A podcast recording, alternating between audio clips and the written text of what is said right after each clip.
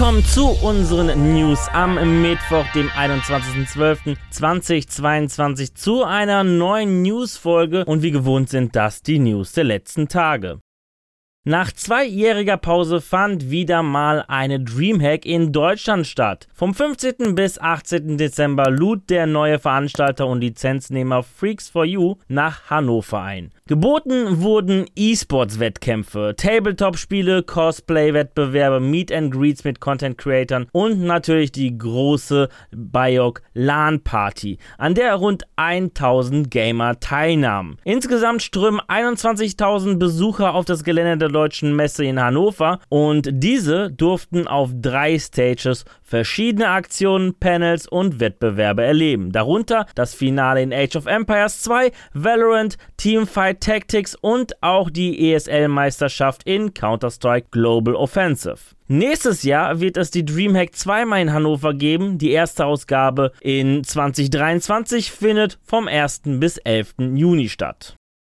Schon seit längerem streiten die Fortnite-Entwickler Epic Games und die US-Behörde FTC in einem Verfahren, wo es um den Verstoß gegen den Children's Online Privacy Protection Act, kurz COPPA, geht. Epic Games soll Millionen von Spielern durch Designtricks, sogenannten Dark Paters, zu ungewollten Käufen verleitet haben. In einer Pressemeldung beschädigt die FTC nun, dass Epic Games sich dazu bereit erklärt habe, insgesamt 520 Millionen US-Dollar zu zahlen. 275 Millionen US-Dollar gelten als Geldstrafe für die Verletzung der COPPA-Regel, was wiederum die bis dato höchste Strafe ist, die jemals für die Verletzung einer FTC-Regel verhängt wurde. Die restlichen 245 Millionen US-Dollar zahlt Epic Games an die geschädigten Verbraucher als Entschädigung.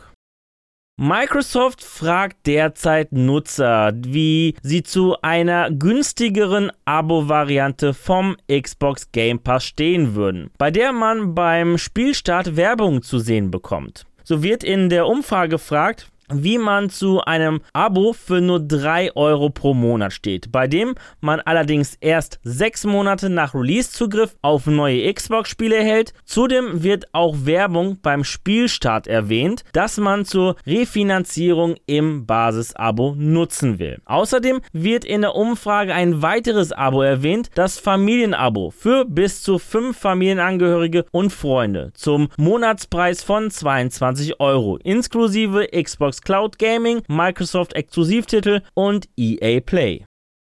Wie Community Manager Jeff Braddock vom Entwickler Citarian Games via Reddit ankündigt, wird es Anfang 2023 neue Multiplayer-Features in Need for Speed Unbound als Update geben. Zudem gibt Entwickler Citarian personelle Veränderungen bekannt. Kurz nach Release von Need for Speed Unbound verließen fünf Veteranen das Studio aus Guildford. Darunter Vizepräsident Matt Webster, Entwicklungsleiter Alan McDiamond, Producer Producer Pete Lake, Art Director Steve Ufil sowie der technische Director Andre Charles. Neuer Entwicklungsleiter für Need for Speed ist Geoff Smith, der zuvor bei Codemasters an der Dirt-Reihe und an Grid gearbeitet hat. Neuer Chef der EA-Abteilung für Rennspiele ist David Rutter, der jahrelang erfolgreich die FIFA-Entwicklung geleitet hat.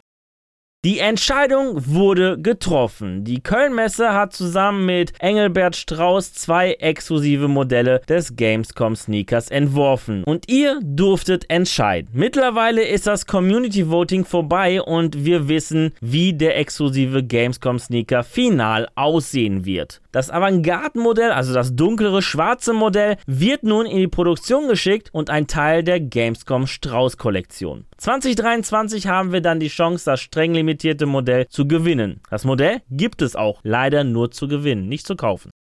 Nicht nur ein neues Jahr steht vor der Tür, sondern wie gewohnt am Anfang eines Jahres auch die Technikmesse CES. Bereits letztes Jahr, kurz vor der CES 2022, präsentierte Dell und Intel zusammen ein Konzept, das zeigen soll, wie ein Laptop der Zukunft aussehen könnte. Mit dem Fokus, ein Gerät zu erschaffen, das nachhaltiger und reparierbarer ist als die aktuellen gängigen Laptops. Zur CES 2023 hat Dell ein eine neue Version seines modularen Laptops Luna angekündigt. Luna soll ohne Schrauben zu öffnen sein und weniger Kabel im Vergleich zu letztjährigen Versionen besitzen. Der Prototyp soll zudem zu 100% modular aufgebaut sein, so dass sich alle Komponenten tauschen lassen. So kann selbst jeder Laie seinen Laptop reparieren oder aufrüsten, was wiederum dazu führt, dass man an Ressourcen und Kosten sparen kann. Ein super Konzept bedenkt man, dass sich in der Vergangenheit sich Laptops eher in die Gegenrichtung entwickelt haben.